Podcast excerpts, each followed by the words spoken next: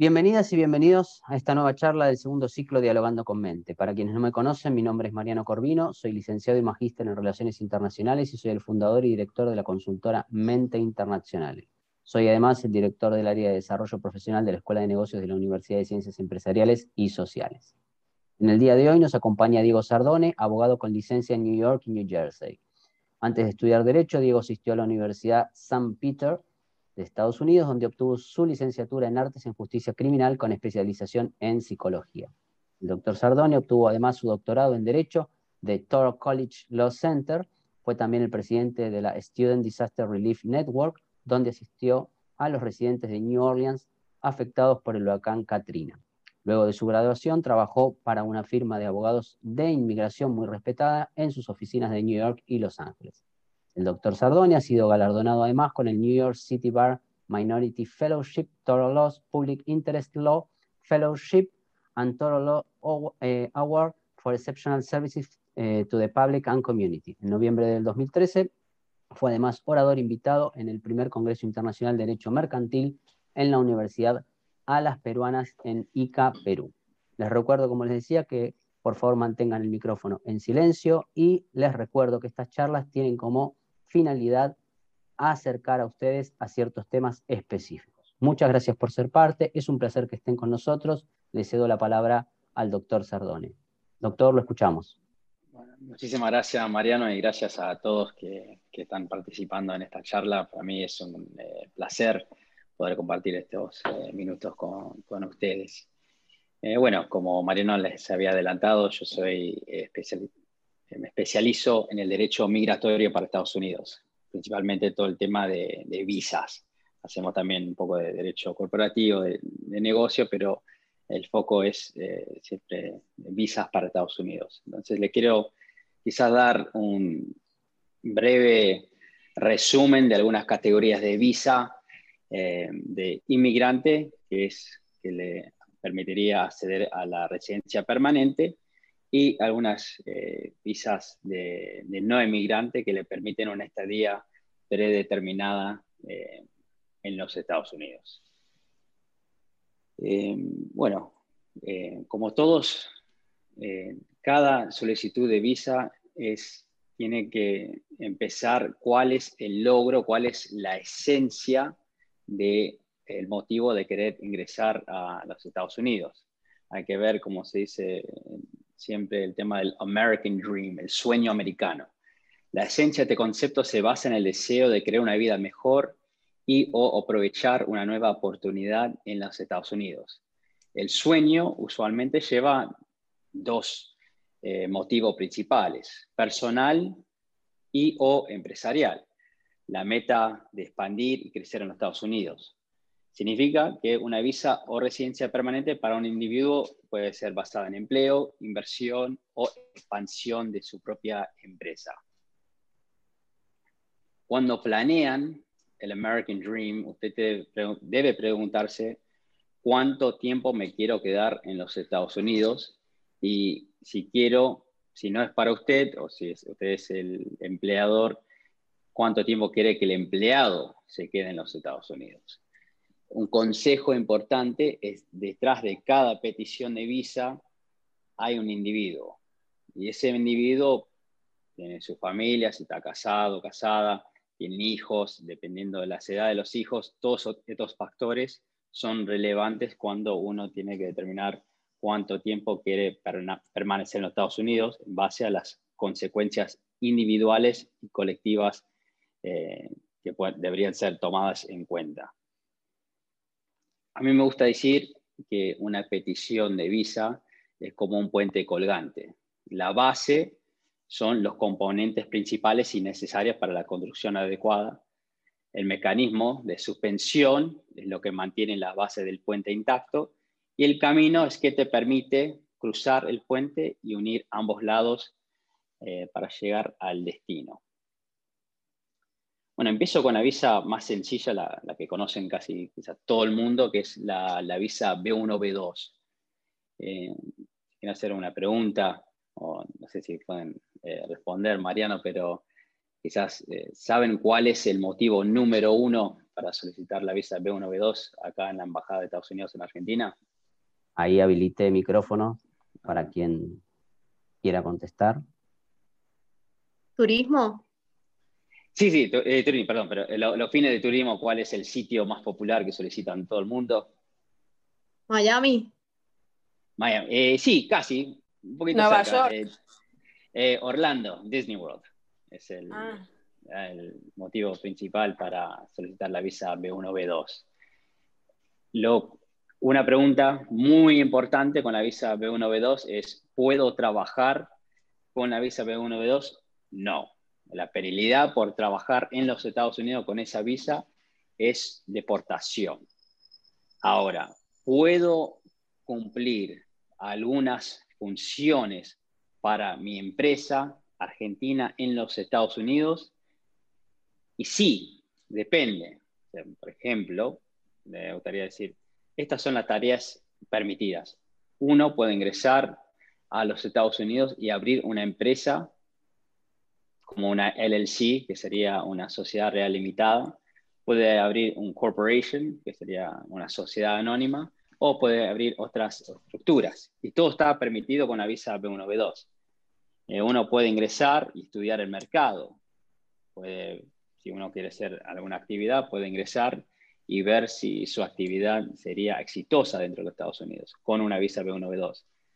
Puede comprar productos, obviamente para personales y para su empresa, una propiedad. Puede conseguir una oficina para alquilar, puede asistir a reuniones con la visa B1, B2. Tareas prohibidas son las ventas de productos. Usted puede comprar en los Estados Unidos, pero es prohibido vender sus productos. Estando físicamente en los Estados Unidos. No es ilegal la venta de, productos desde el exterior, pero si usted ingresa y dice, no sé, tengo eh, este control, y te lo quiero vender, ese acto dentro de los Estados Unidos es eh, prohibido con esa categoría de visa, ¿no? Eh, puede también quizás alquilar la oficina, pero levantar el teléfono o realizar algunas actividades dentro de la oficina puede ser considerado trabajo, por lo cual es prohibido dentro la, eh, con la visa B1B2, que sería, como se dice en inglés, hands-on work, o sea, trabajo eh, manual, es usualmente prohibido con la visa B1B2. También un dato muy importante es esto de los seis meses. Usualmente una visa B1B2 te permite una estadía de 180 días.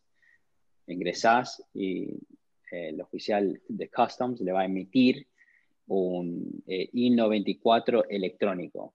Este I-94 electrónico, que uno lo puede buscar en la base de datos de Customs, le va a reflejar que puede permanecer seis meses. Lo que es muy importante, y lo que le digo a todas las personas es, aunque Customs te permite seis meses, yo personalmente no recomiendo una estadía tan prolongada, porque luego cuando intentan ingresar nuevamente a los Estados Unidos, puede ser que el oficial de Customs le va a preguntar qué hizo durante ese, ese periodo de seis meses. Ahora, si uno dice, o si uno realmente, mejor dicho, hizo turismo, fue de New York, California, Texas, eh, Washington, o sea, fue por todos lados dentro de Estados Unidos, hizo turismo, eso es válido.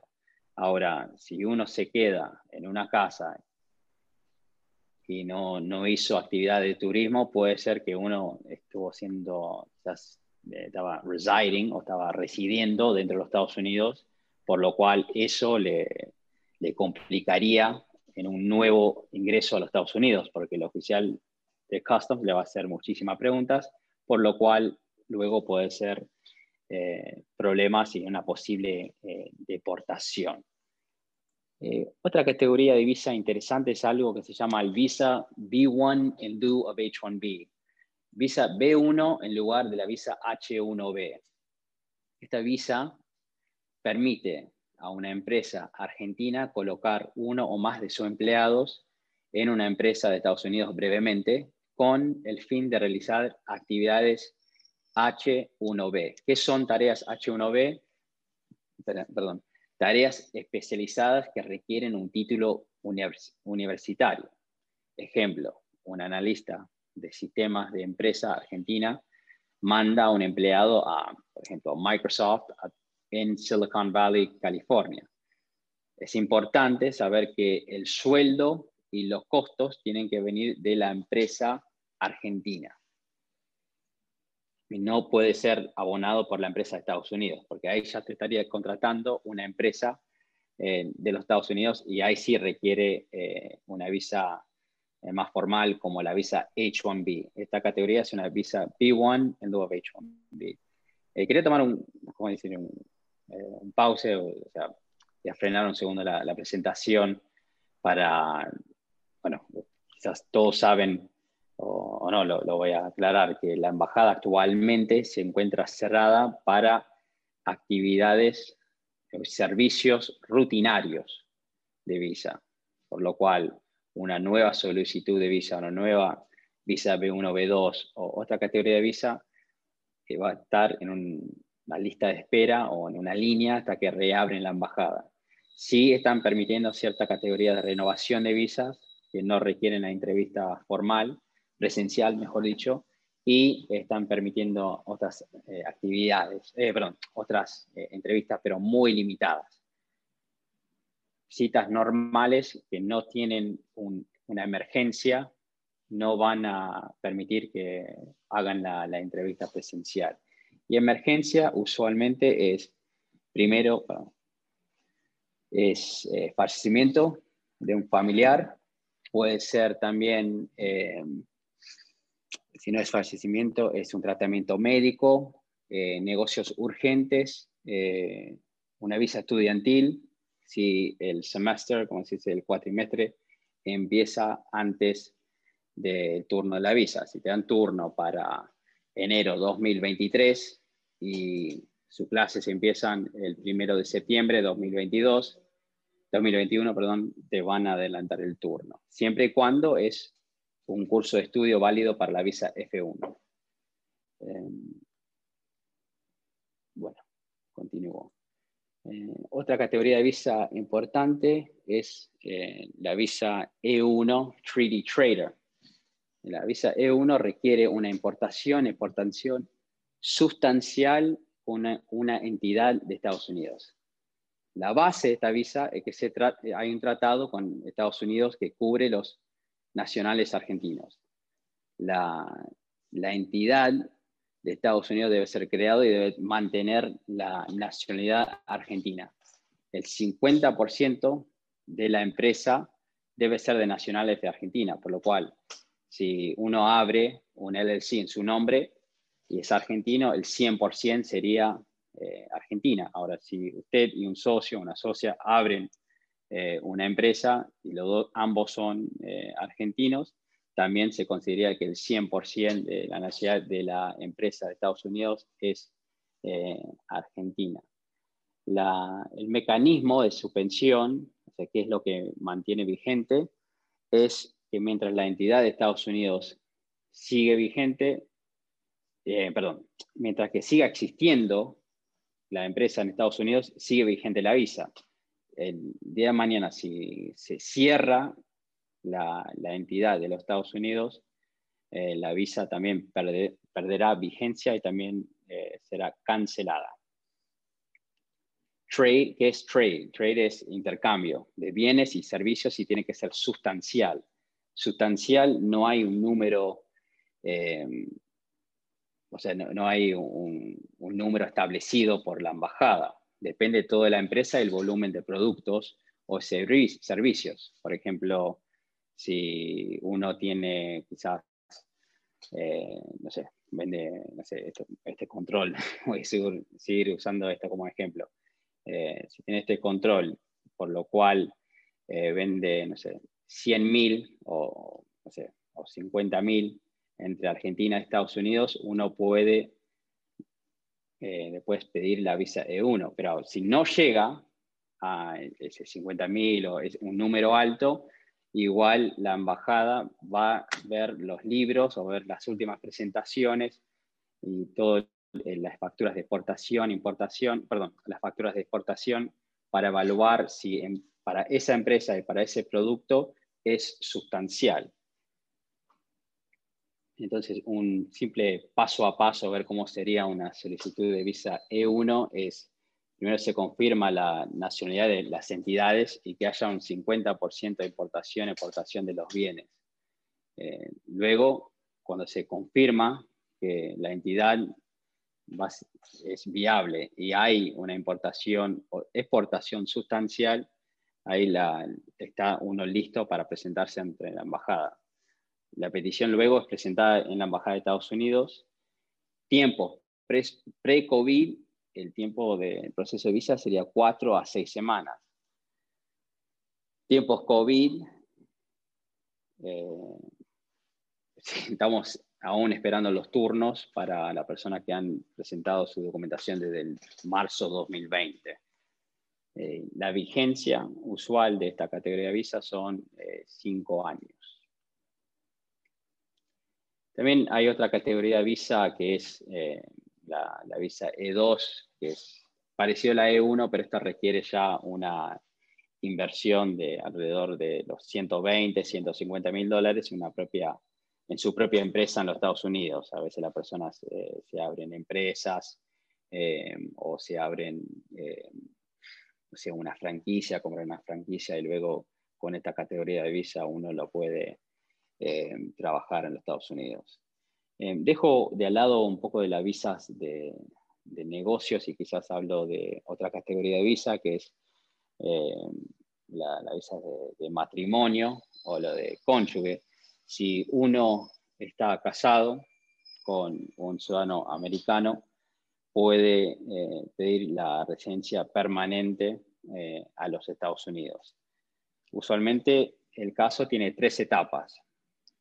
Tiene la etapa USCIS, tiene la etapa National Visa Center y tiene la etapa de la embajada.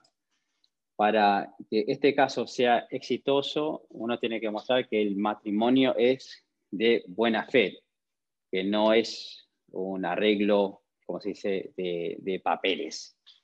Entonces, si se demuestra que el, matrimonio es de buena fe, cartas, declaraciones, eh, bueno, en un tiempo se mostraba el listo de la lista de llamadas, eh, pedías a, Movistar o los, los servicios telefónicos de Estados Unidos una lista de llamadas y uno comprobaba que había un historial de relación. Hoy en día en un mundo mucho más eh, avanzado tecnológicamente, uno quizás eh, envía capturas, capturas de, WhatsApp, eh, perdón, capturas de pantalla de, WhatsApp, mensajes de, Facebook. hasta a veces mostramos mensajes de, Instagram, si se hablan por ahí. Y también mostramos también listado de llamadas dentro del, celular. Hacemos captura de pantalla de la, lista de llamadas para demostrar una comunicación continua. Y luego, cuando están casados, se hace la presentación en USCIS. Esa petición, tiempos normales, puede ser alrededor de eh, nueve meses a un año para completar la primera etapa. Eso es solo para demostrar que el matrimonio es de buena fe. Si se muestra que el matrimonio es de buena fe, el caso es aprobado y enviado al Centro Nacional de Visas. En el Centro Nacional de Visas, ahí uno tiene que mostrar que las personas son reales, existen y no tienen antecedentes penales. Eh, uno tiene que demostrar que tiene, vale el registro acá, saca los antecedentes penales, con excepción al artículo 51, eh, manda también, completan un formulario demostrando que han, eh, en todas las direcciones y domicilios donde uno ha vivido desde los últimos, eh, toda su vida, a partir de los 16 años, y también tiene que demostrar el peticionario, o sea, el ciudadano americano, tiene que demostrar que tiene la solvencia económica para traer a la familia del inmigrante o solo su, esposa o esposo. Cuando se demuestra todos estos elementos con documentación, también pasaporte hay que enviar, el caso es reenviado a la embajada. En la embajada la persona, el beneficiario de la petición, se presenta a una entrevista. En esa entrevista van a hacerle algunas preguntas sencillas de, la persona, o sea, su, cónyuge, quien la está pidiendo para demostrar que la relación aún es legítima. Si se muestra que el matrimonio es legítimo de buena fe, se imprime una, perdón, se estampa una visa inmigrante que lo va a llegar, que demuestra que la persona es un residente permanente. Ahí la persona ingresa a los Estados Unidos dentro de un lapso de seis meses y a los 30, 45 días le llega una green card. Otra alternativa a esa visa es eh, una visa, se llama el K1, que es eh, de cónyuges, perdón, de, de fiancé, para las personas que aún no están casadas, pero si la persona quiere pedir a su fiancé que vive en el exterior, ah, perdón, a su comprometido que vive en el exterior, entonces se inicia el mismo proceso, en vez del I-130 en USCIS se envía un formulario que se llama el I-129F, que demuestra que existe una relación y que la persona tiene la intención de casarse con su comprometido, comprometida que, eh, reside en el exterior. Luego el caso es enviar, después de la aprobación de ese formulario, que usualmente tarda unos eh, también 9, 12 meses, dependiendo del centro de servicio, de donde, hay varios, hay varios, hay 100, más de 100 centros de servicios en los Estados Unidos. Eh, perdón, hay como 8 centros de servicio y hay más de 100, casi miles de oficinas locales de USCIS. Eh, ahí, ese caso, la primera etapa puede tardar en los eh, servicios grandes aproximadamente unos nueve meses a, un año. Cuando el caso es aprobado, es luego eh, reenviado a la embajada a, uno, a donde la persona se tiene que presentar para una entrevista con el oficial consular. Si la visa es aprobada, obviamente se envía documentación, pasaporte, se completa un cuestionario. También hay que demostrar que la persona tiene solvencia económica. Eh, y también se tiene que demostrar que eh, la persona tiene la intención de casarse dentro de los 90 días de su llegada a los Estados Unidos. Porque el único fin de esta visa es, es una visa de fiancé. O sea, es una visa de, que son comprometidos. La persona ingresa a los Estados Unidos, se va a casar con su, su fiancé y luego la persona puede acceder a la residencia permanente, la green card. Después, eh, y esa green card tiene una validez de dos años. Al término del segundo año, uno tiene que demostrar que aún siguen casados o si están separados o divorciados, que bueno, eh, que hubo buena fe de ambas partes y la persona puede usualmente pedir eh, la renovación de la green card eh, aún estando separados, pero es un poco más difícil. otras opciones también para una visa de inmigrante, la visa lotería, Diversity Visa, que es, se solicita una vez al año eh, en el mes de octubre. Uno tiene usualmente 30 días para inscribirse, no es tan complejo, son creo que 10, 15 preguntas y si uno es de un país eh, que no es representado con alto, me olvido cuál es la, fórmula exacta, pero es algo que si uno no, no pertenece a un país eh, que con porcentaje altos de inmigrantes usualmente pueden entrar en esta categoría de visa, en, esta eh, visa de lotería, que Argentina es uno de esos países que ha sido uno de esos países hace años. Em, y bueno, en mayo del año siguiente, o sea, la persona que se inscribieron, eh, bueno, ahora en dos meses se, se, va a venir una nueva lotería, salvo que Biden saque eh, esta, esta lotería de visa que no lo dudo, porque si Trump no lo hizo en la administración anterior, que era mucho más, eh, donde hubo mucho más limitaciones para visas, dudo que Biden lo, lo va a sacar. Eh, los resultados de esa visa, de esa, perdón, de esa lotería usualmente son en mayo del año siguiente. Y eh, en mayo uno va a poder ver sus resultados con el número eh, de confirmación y usualmente les llega un email del National Visa Center, del Centro Nacional de Visa, para que continúen con el proceso.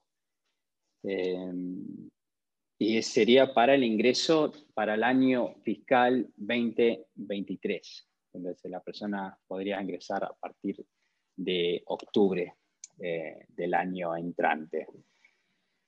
Em, otro dato importante que me gustaría remarcar es que en base a todo esto de la lotería de visas, lo que yo he visto, eh, que es muy importante notar, es que hay mucho, eh, mucho, mucho fraude últimamente. Eh, hay muchos sitios que primero se hacen pasar para sitios oficiales del gobierno de Estados Unidos, entonces te dicen, no, bueno, señor Mariano, por favor, si nos pasa su email, número de teléfono, un oficial de un centro de servicio de migraciones te va a estar llamando y te llaman y después te piden que pagues, eh, he visto costos desde los mil dólares hasta tres mil dólares, algunos tan, tan bajos, eh, como 500 dólares, con la ilusión de la persona que va a acceder a una residencia permanente, a una green card.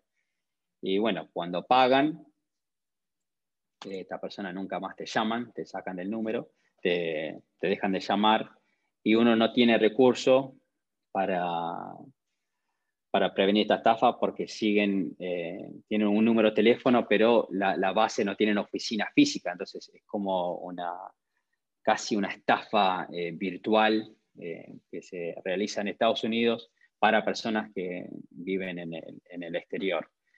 Y muchas personas, no sé, pierden mucho de sus ahorros por creer en, estas estafas. Em, bueno, también otra visa importante, quizás eh, para muchas personas, es la, visa estudiantil, la visa F1. Eh, la visa estudiantil es que te permite estudiar en una institución académico, eh, en una, institución académica de Estados Unidos. Ahí uno tiene que primero averiguar que la institución académica tiene el poder de emitir visas estudiantiles, luego el poder de emitir eh, visas estudiantiles uno puede ver eh, hablando con los admissions office, las eh, oficinas de, admisión, confirman eso, hacen la solicitud, la presentación para ingresar a esa institución, cuando lo aprueban, se le emite un formulario, se llama el I-20 con este I-20 uno lo lleva a, la entrevista. Con este I-20, obviamente luego de abonar la parte de la matrícula, de pagar los costos del, gobierno de Estados Unidos, uno luego hace la solicitud de la visa estudiantil acá en la embajada con ese formulario. Entonces hace, completa el formulario DS-160, lleva el I-20 y uno tiene que mostrar que puede bueno, que va a estudiar y que tiene la solvencia económica, o sea, que tiene el poder eh, adquisitivo para pagar eh, esos eh, estudios. usualmente, dependiendo del, tiempo de estudio, de seis meses, un año o cuatro años, pueden ser costos relativamente sencillos o costos bastante elevados, porque la, la educación, higher education, como se dice, la, educación avanzada en Estados Unidos es bastante, eh, es costosa. Entonces hay que tomar eso en cuenta cuando uno solicita la, visa estudiantil. Em, y bueno, creo que eso era una de las visas que yo creo eh, relevante para, para, esta charla. No sé, Mariana, si hay uno que... Sí, perfecto, digo, perfecto creo que hicimos un pantallazo por las visas que la, gente más consulta. Dentro de las visas que son de no inmigrante, Diego, ¿hay posibilidad alguna vez de que se consiga esa visa de inmigrante? O sea, ¿puedo yo a través de una visa de inversionista lograr la visa de inmigrante? Eh, en algunos casos sí. Eh, hay una visa que no lo toqué, que es la visa L1, que es la transferencia de, gerentes. O sea, si uno tiene un gerente, un empleado esencial, una empresa de Estados Unidos y tiene una sede en Estados Unidos, en Argentina y tiene una sede en Estados Unidos, después del traslado y dependiendo de la expansión de esa misma empresa y otros factores, eh, en algunos casos se puede solicitar la residencia permanente, la Green Card. En el caso de la visa E2, que es la visa inversionista, que requiere una inversión de 120 a 150 mil dólares, no hay un camino directo. Eh, o sea, uno puede seguir renovando la visa mientras que siga la empresa y siga la franquicia o la franquicia, pero no hay un camino directo a la Green Card, salvo que la empresa eh, llegue, por ejemplo, al, millón de dólares de, ingresos y la persona luego lo, perdón, en base a esa empresa y luego obtiene eh, ganancias personales de un millón de dólares y hace una reinversión en su propia empresa y puede mostrar que 10, 10 ciudadanos americanos eh, tienen trabajo estable y otros factores, ahí sí, pero es bastante complicado eh, llegar a, quizás a esa cifra. Entonces, camino directo no, pero bueno, dependiendo de, los años que uno va eh, trabajando en su propia empresa y, llega a ese monto, puede quizás obtener una residencia permanente. Perfecto, digo. En primer lugar, agradecer a todos los que nos han acompañado en el día de hoy. Gracias por sus preguntas. obviamente, Diego, agradecerte por, por estos minutos con nosotros para compartir eh, conocimientos. Sabemos que estás muy ocupado, eh, últimamente muy solicitado. Todo el mundo está tratando de conseguir visas para los Estados Unidos. No, me meto en, otras cosas, pero es la realidad. Nos conocemos hace tiempo y, sé que, que dedicar este tiempo para nosotros siempre es gratificante también para vos, eh, además de que nos ha acompañado en, la universidad y en, cada acto que llevamos adelante. Así que Diego, yo te agradezco realmente profundamente por este tiempo. Y bueno, a todos les hemos dejado el contacto para estar conectado con vos y hacer la consulta pertinente que, crean eh, que puede resolver el doctor. Así que les agradezco, los esperamos dentro de dos semanas para la última charla del mes de agosto eh, y los invitamos a eh, recorrer la página de Mente Internacionales donde podrán ver no solo las entrevistas del año pasado, sino documentos de trabajo y lo que hace la consultora en sí. Así que muchísimas gracias y nos estamos viendo el lunes 23. Gracias a todos. Hasta luego. Gracias.